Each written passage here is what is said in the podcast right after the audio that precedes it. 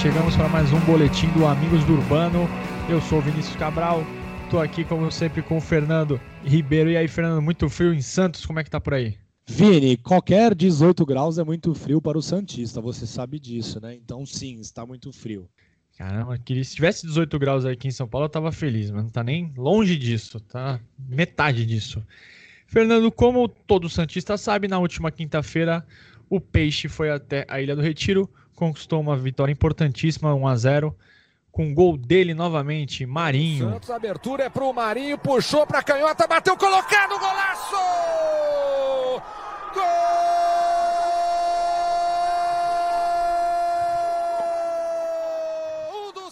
Mas, uh, além do Marinho, que de novo para mim foi, foi um dos destaques do time, eu quero mostrar alguns pontos importantes da equipe, Fernando. Eu acho que o Cuca ele começou muito bem desde, desde a chegada, né? Na verdade, desde antes de começar a treinar o time, ele chegou, acho que com o discurso certo. Eu que tenho algumas ressalvas com ele. Estou gostando do início dele. Ele não está com receio de mexer nos chamados medalhões do time, né? Um exemplo disso é que o Carlos Sanches foi sacado no intervalo. O time está apresentando variação tática, uma coisa que a gente cobrava bastante. Ontem jogou muitas vezes, em muitos momentos do jogo, com três zagueiros. E eu acho que a gente ainda não está no momento de cobrar um futebol de excelência, porque a gente precisa primeiro retomar a confiança e eu acho que, acho que isso está acontecendo aos poucos. É, os laterais, em alguns momentos do jogo, jogaram por dentro, como em 2019, principalmente o Vitor Ferraz fazia bastante isso, com os pontas sempre abertos pelo lado do, pelos lados do campo.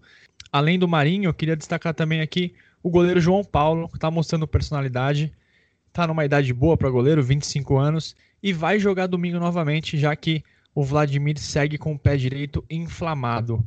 Também tivemos as estreias do Marcos Leonardo e do Lucas Braga, e o Lucas Braga, Fernando, tem uma história interessante que ele foi só ele só foi relacionado para o jogo de quinta porque o Uribe ficou de fora ele foi chamado de última hora, pegou suas coisas em casa, voltou para o CT e viajou com a equipe. E foi importante porque ele acabou dando passe para o Marinho fazer o gol.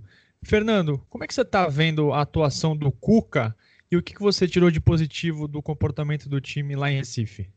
Vini, o Cuca tá indo muito bem, que nem você falou. Eu também tinha algumas ressalvas ao Cuca, mas ele tá acertando quase tudo, né?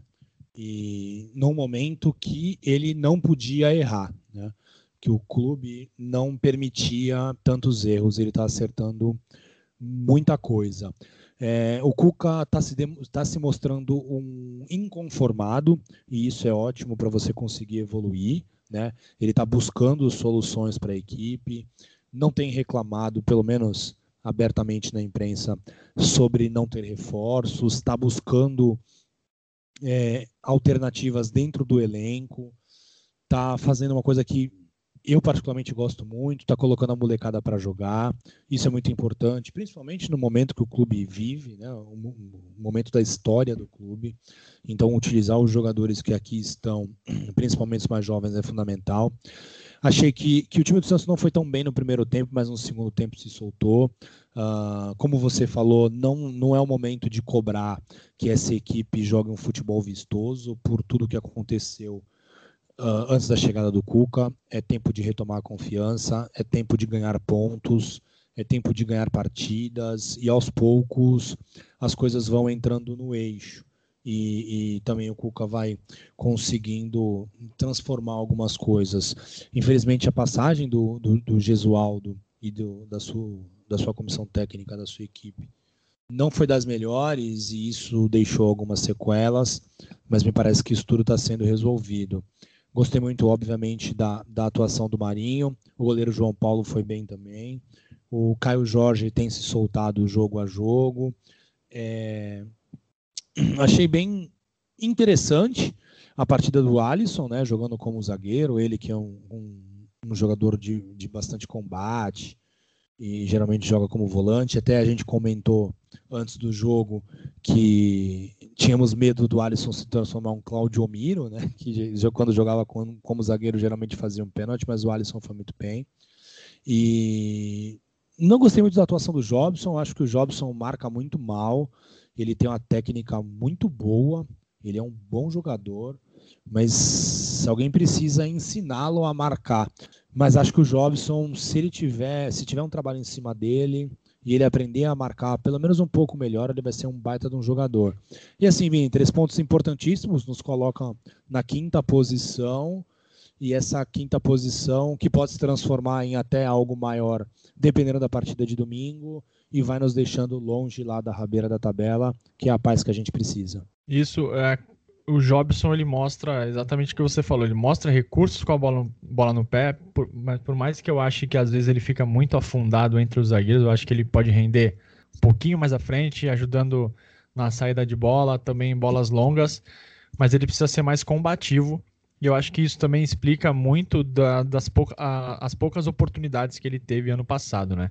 A intensidade que o time jogava não combina com o estilo de jogo que o Jobson tem, mas ele ainda é novo, é um cara inteligente e pode, uh, como você bem falou, aprender a marcar. Não precisa ser um Alisson que é um, um, verdadeiro pitbull, mas ele pode ser um cara mais com mais noção defensiva do que ele apresentou até o momento. A gente falou bastante do Cuca. Vamos ouvir a explicação dele na coletiva de quinta-feira sobre a sua opção de jogar com o Alisson mais recuado no lugar do menino Alex que tinha ido bem na vitória contra o Atlético Paranaense. Um cara seguro, um cara muito responsável, eu fico com o time equilibrado, ele pé direito, eu não, não posso iniciar uma partida com dois zagueiros canhotos e perder. Tudo que você falar em perder é ruim no futebol.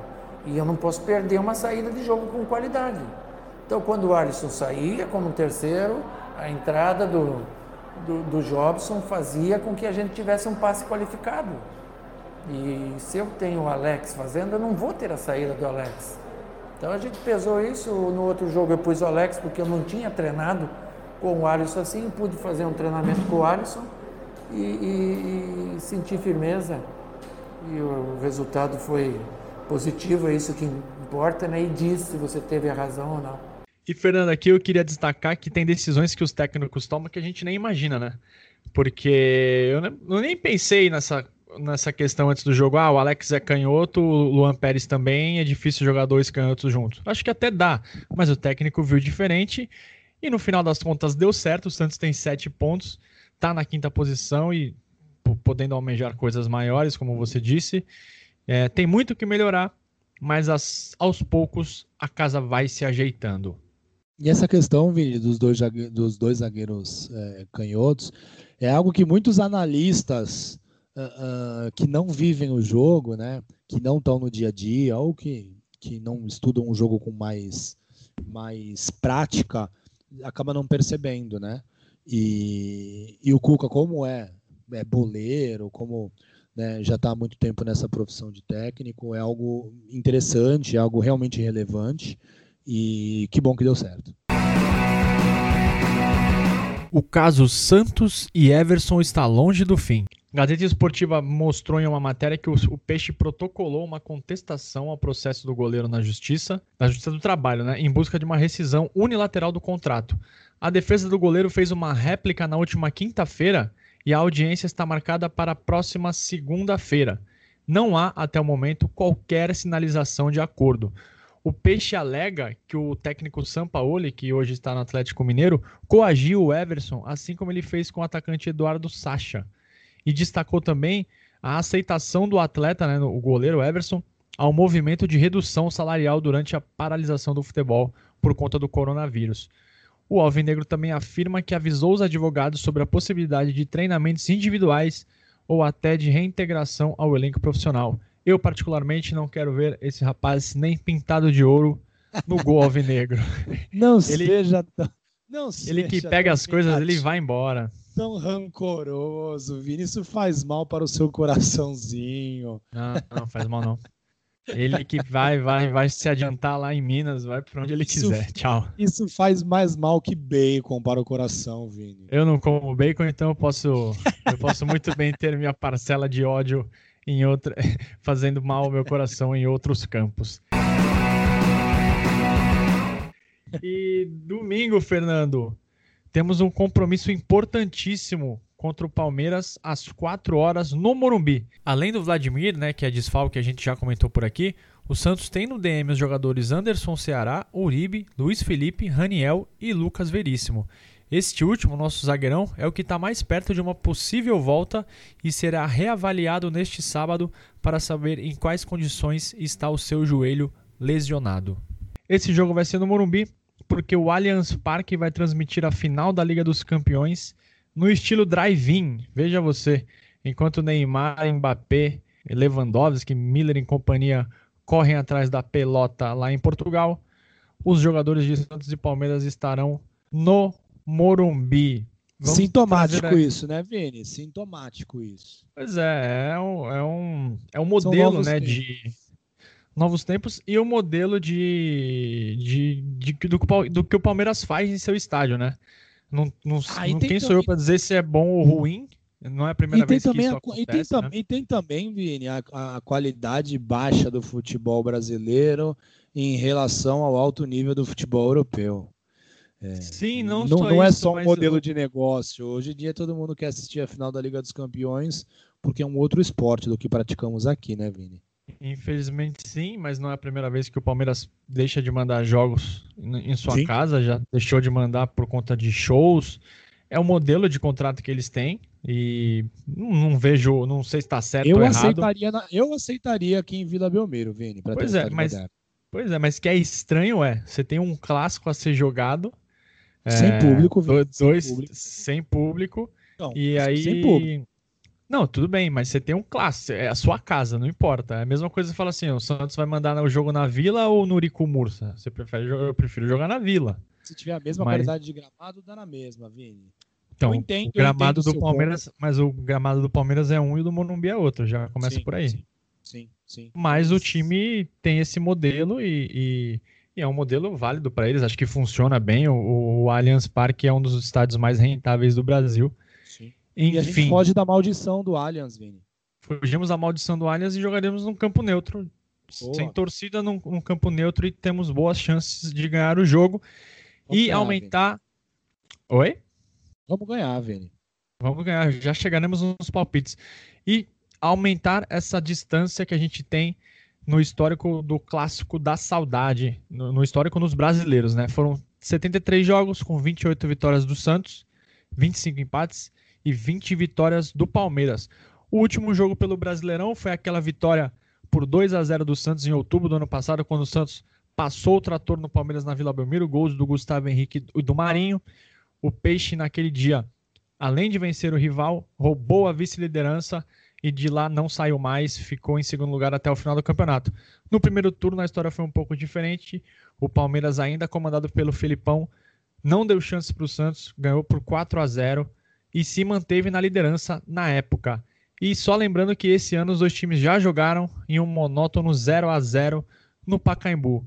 Fernando, o clássico ele deve, deve ser equilibrado, né? Pelo que a gente viu dos dois times no ano, a gente não espera é, nenhum dos dois times se destacou, apesar do Palmeiras ter sido campeão, mas também não jogou muita coisa. O que, que o Santos deve fazer para conseguir os três pontos lá no Morumbi? O Santos deve é, é, tentar fazer o seu jogo, né, se preocupar com, com, com, o rival, mas também tentar é, jogar, né, tentar agredir o, o Palmeiras. O Palmeiras também não vive uma boa fase, vem sendo contestado aí pela torcida, muitos jogadores, a torcida reclama bastante, então é, o Palmeiras não está, apesar de ter um elenco muito mais caro do que o do Santos, não está numa situação muito favorável, não.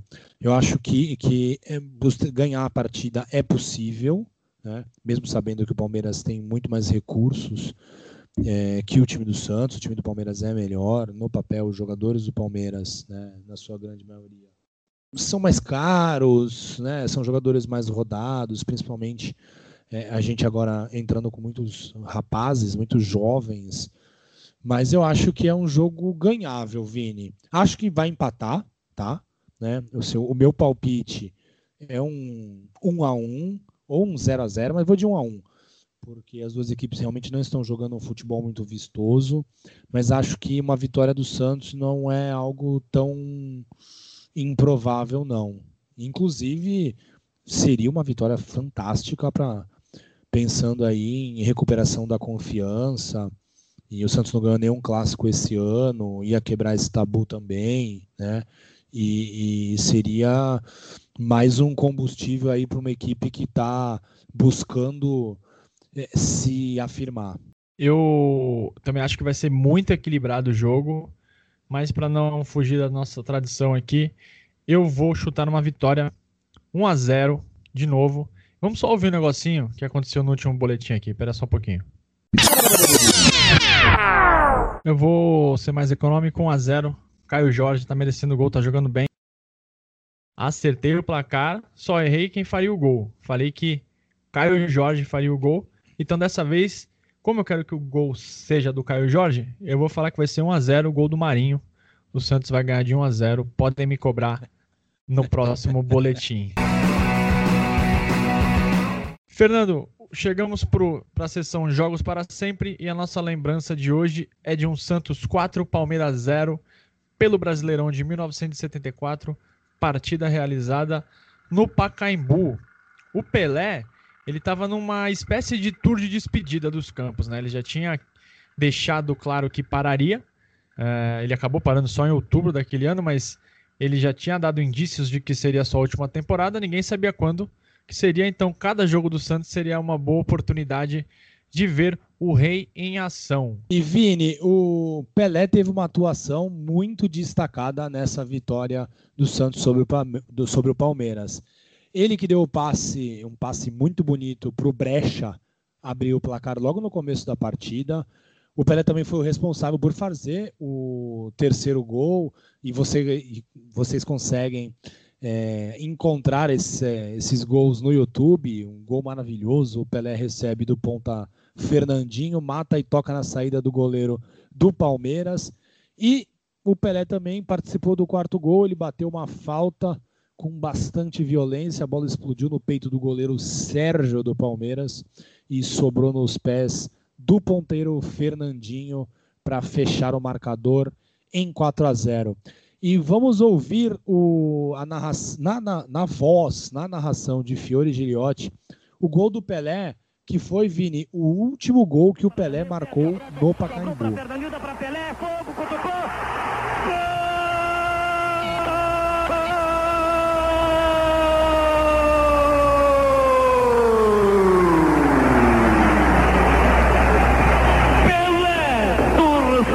Brasileira. Bobeada de Celso na linha intermediária. Ali começou a nascer o terceiro gol. Santista presta Fernandinho. Fernandinho pela linha de fundo. Poderia até chutar. Acabou recuando sob medida para Pelé. O rei não teve nenhum trabalho diante do assustado Sérgio. Toca a bola no canto direito do arco palmeirense. O Seis minutos final. Pelé, número 10. Esse último gol foi o gol de número 113 do Rei no Pacaembu, o que faz com que ele seja o maior artilheiro do estádio municipal. Naquela tarde de 20 de abril de 1974, o técnico do Santos era o Pepe. E ele mandou o Santos a campo com Serras no gol, Hermes, Bianchi, Vicente Zé Carlos, Nelci e Brecha, Fernandinho, Nenê, depois Adilson, Pelé e Mazinho o Peixe, Fernando, naquele campeonato, fez, uma, fez um bom papel. É, era, o último, era a última competição oficial disputada pelo Pelé. O Santos queria fazer bonito e acabou chegando no quadrangular final. O Peixe ficou na terceira posição, né? O título acabou com o Vasco, mas o Santos chegou até a última rodada do quadrangular com chances de ser campeão. Quem quiser saber mais sobre esse jogo, acesse www.diariodopeixe.com.br que no domingo vai ter um texto nosso por lá. Fernando, estamos esperando a galera falar com a gente por e-mail também. Quem quiser, estamos no amigosurbano.gmail.com, no Twitter e no Instagram. Somos o arroba Amigos do Urbano. Estamos no Spotify, Apple Podcast, Google Podcasts, YouTube Castbox, Radio Public. O boletim de hoje teve áudios do canal Premiere e da Rádio Bandeirantes. Um abraço a todos. Boa sorte aos Santos. Valeu, Fernando. Valeu, Vini. Abraço, pessoal. Tchau, tchau.